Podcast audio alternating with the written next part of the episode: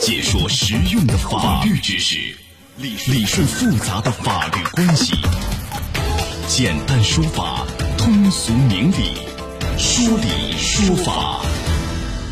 好，接下来我们进入到高爽说法的说理说法，我是主持人高爽，继续在直播室向您问好。六月十四号晚上啊，杭州一个保姆呢疏忽大意，把女童留在电梯轿厢内，随后这女童啊独自随着电梯升到八楼，然后呢边哭边走出电梯找人，结果啊从楼道的窗户坠楼身亡。来，这事儿引发了巨大关注，今天我们来讲一讲。邀请到的嘉宾是江苏义成律师事务所马红军律师，马律师您好。高老师好，各位听众下午好，欢迎您做客节目啊！我们首先来听一听事情到底是怎么一回事儿。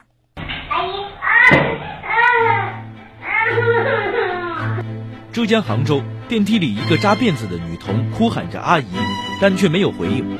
当时保姆吴女士表示非常自责。六月十四日晚，她出电梯时正在看手机核对第二天需要买的菜。出电梯之前。孩子去摸按键面板，也分去了他一部分注意力。从监控视频来看，吴女士低头走出电梯时一直低着头，一手拉着孩子的玩具车。惊觉孩子没有跟出来后，她试图用玩具车塞住电梯门，但当时电梯已经合上了。据《楚天都市报》报道，吴女士说，她当时马上按下了上行和下行的按键，但打开的是旁边的轿厢，她没办法确定孩子在哪，只能在原地等候电梯停下。看到电梯停在了八楼。她立马上楼找孩子，但没有找到孩子在哪，只能给孩子的父亲陈先生打电话说孩子不见了。陈先生说，他家住三楼，孩子的外婆家在隔壁单元的十五楼。当天保姆带着孩子从外婆那回家，忽然接到保姆电话，陈先生立刻跑去找孩子，但在八楼没有找到。再次询问保姆之下，他又说孩子在一楼。前后冲突的说法让陈先生很难再相信他。他心里想，保姆吴女士到他家才七天，当时他接到电话的第一反应就是孩子被他的同伙抱走了。陈先生在一楼没有找到孩子后，返回八楼挨家挨户的询问。一位老人说，确实听到小孩子哭了，而且刚才有个女的也上来找过。陈先生心中警铃大作，最终在二楼伸出来的平台上看到了坠落的女儿。当时他已经摔下超过半个小时了。来，收音机前各位对这事儿您是怎么看的？您可以登录到大蓝鲸客户端，找到 Live 互动专区啊，也可以在首页的主播号专区，哎，首页就能看见主播号专区，点开以后看见我高爽，点关注啊，也可以这个参与互动啊，发帖留言。呃，这个事情啊，马律师。就是现在目前的报道来看，好像有很多保姆有很多疑点。你看，他自己说带女童下楼的目的是带她去外婆家喝水，两家其实就是一个楼里两个单元。那如果带孩子喝水，为什么去外婆家很奇怪？还有保姆说呢，看手机是查看和雇主聊天，问第二天买什么菜。其实呢，这家呢他们有一个专用的生活保姆，根本就不需要让他买菜。那么保姆也说说就没有把孩子留在电梯里，他是把孩子拉出来。拉出来以后呢，孩子又去捡树枝，就他这个说法和整个的监控视频完全对不上。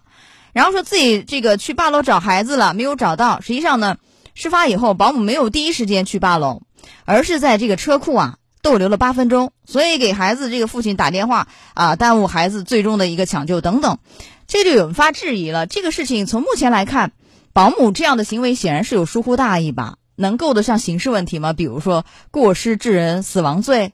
你分析一下。我个人认为，这个保姆的行为确实涉嫌了这个过失致人死亡罪，因为他显然应该知道，这个一个两岁的孩子，就是没有这个没到两岁照呃没到两岁的孩子，就在没有照护、没有看护的情况下，他自己是会面临很大的危险，尤其是在一个电梯轿厢里面。所以说，保姆所谓的呃要喝水啊，或者说看手机是为了什么？这些都是托词，都不能够影响，不能够影响。对他对这个看管孩子疏忽大意过失的这样一个认识，给人感觉他的说法有点给自己开脱的意思，是吧？是的。所以首先他是把这个孩子独自留在电梯里，显然是失职，然后呢，让这个孩子陷入到一个非常危险的一个境地，救助又不利，就可能够得上叫过失致人死亡罪。嗯，那这个刑事犯罪啊，这是怎么量刑？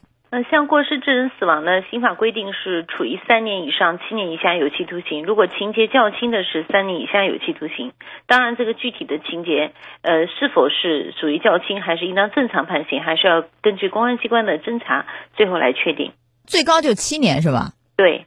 现在警方是已经立案了，就刑事立案了啊。以这样的罪名叫过失致人死亡罪啊。我们等待下一步的这个调查。那么像这样的案件，就是判缓刑的可能性不大吧？像这样的情况，就如果是不管是缓刑还是实刑，根据这个呃公安机关的侦查所看到的事实和证据是什么，同时还要看女童的父母在这个过程当中，他如果谅解的话，可能还有就就是三年以下的可能性。显然，这个保姆这样的做法确实是很伤害了这个女童的父母。嗯，就是缓刑的可能性似乎不是很大，对，是这样吧？啊，还有一个这个他那个窗台的栏杆高度啊。呃，四十五厘米没有达到五十厘米，好像有一个标准是五十厘米，就是它这个窗台的栏杆高度不达标，不会影响到保姆罪名的一个成立吧？这个不影响，不相干吧？这个是不影响的，因为保姆在这个过程当中，它是一个涉及刑事犯罪的问题。嗯。但是关于窗窗户是否达标，或者说是否应当加装护栏，并因此导致的，比如说地产呃开发商或者是物业的责任，那是另外一个民事的这个范畴了。呃，对，就是不影响他的刑事追责就可以。好，这是一块儿。然后这是关于这个保姆的刑事问题。那么这个他没有看好孩子啊，导致这样一个悲剧的发生。保姆和他所属的家政公司，这个赔偿的主体到底是谁？我们讲讲民事方面的赔偿。因为这个保姆是一个职务行为，那是否意味着这个家政公司赔赔完了以后向保姆追偿？怎么一个意思？是这样的，就是如果说这个保姆啊，因为我们大家都说保姆，但是有的时候还要看。这保姆如果是自己找的，就是像那个雇佣关系的话，可能就是保姆来赔。但是如果我们这个保姆是通过家政公司，比如说是家政公司的员工，是通过这样的一个方式，从跟家政公司签订合同，然后由家政公司委派保姆上门的话，那么这个时候我们可以要求家政公司来给予赔偿。那么家政公司赔偿以后，认为保姆在这个呃行使执这个执行这个工呃职务的过程当中有重大的过错的话，可以向保姆再追偿。那显然是家政公司全赔，赔完以后向保姆追偿，因为他这个刑事犯罪叫重大的过失吧，显然叫重大过错吧。那完了以后追偿是所有的这个损失都是由保姆来担吗？还是说追偿的时候大部分是保姆担？家政公司担一部分，怎么理解这个追偿？呃，这个追偿是根据保姆的过错。如果说是这个重大过错，那可能大部分的是保姆来承担。但是在这个过程当中，家政公司仍然是不可避免的要承担部分的这个赔偿责任的。但是这个比例到底是多少？这个由法官、法院来定了。是的啊。好，这是关于这一块。然后这个女童的妈妈就特别说到一点，说这个小区物业也有问题。女儿在这个电梯里哭喊求救的时候，物业也没有留意到啊，处在危险当中的孩子也没有及时施救，而且呢，刚我们讲他那个就是电梯，他那个窗台的高度不到五十厘米，窗户上也没有任何的安全的防护栏。从这个角度来看，物业担的责任就这两方面，他讲的都要担责任吗？没有及时施救。啊，没有发现问题，然后护栏也不够高，这个责任是怎么一个承担法？呃，这个责任是这样的，如果护栏有人，就是说物业接手以后，这个是一个问题，业主报修，那物物物业公司就必须去维修，如果没没有维修的话，要承担这个失职。那么另外一个层面就是讲。呃，物业有没有及时去施救的问题？那要看反应的时间。就是保姆如果当时一发现问题，立刻去拨打了物业的电话要求帮助，那么物业又没有及时到场，这个时候物业才要对这个施救的这个部分承担相应的责任。呃，如果第一时间打了电话，物业也采取措施了，那么这块儿就不用担责任。但是显然那个窗户那个护栏，就是窗户那个窗台太低，没有达标，这个是要担一定责任。是这样吧？是但是这个责任有多大？因为我们想知道，在民事赔偿方面，这主体有可能是保姆啊、家政公司，还有物业公司，是三个吧？因为损失就那么多，那是三个主体去在这个损失里面承担各自的比例吗？对，如果从责任的这个损失赔偿角度来讲，我们是根据他。这个过错的大小，那么显然保姆才是导致这个女童最终死亡的最直接的原因。那物业在这个当中应该不会超过，就承担的责任怎么样也不可能是超过百分之五十的，这点是确定的。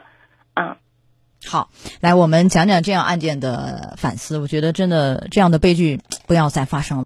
呃，这个案件啊，给我们的反思，首先是从家长的角度，就不管不管你找没找保姆，你要明确的知道，就包括保姆也是要明确的知道，我们对于未成年人的关注和爱才是看监护好才是最大的一个职责，其他都是次要的，生命最最可贵了。这第一。那么第二呢？从物业的角度，我们也不是说等着业主来报我们再去维修，还是要在平常的工作当中去发现这些安全隐患，并把它消除。当然了，作为保姆也好，家政人员也好，一定要严格履职，尽好自己的本分，看护好啊，非常重要。好，来到这儿结束我们今天的说理说法第一项内容。马律师，稍后我们会继续连线您，我们稍后再见。再见。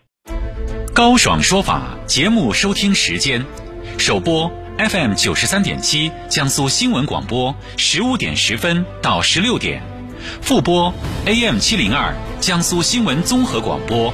二十二点三十到二十三点，想咨询法律问题和主持人高爽互动，请下载大蓝鲸 APP 到高爽的朋友圈，节目微信公众号“高爽说法”，网络收听方式：江苏广播网三 W 点 VOJS 点 CN，智能手机下载大蓝鲸 APP 或蜻蜓、喜马拉雅等，搜索“高爽说法”，可随时收听。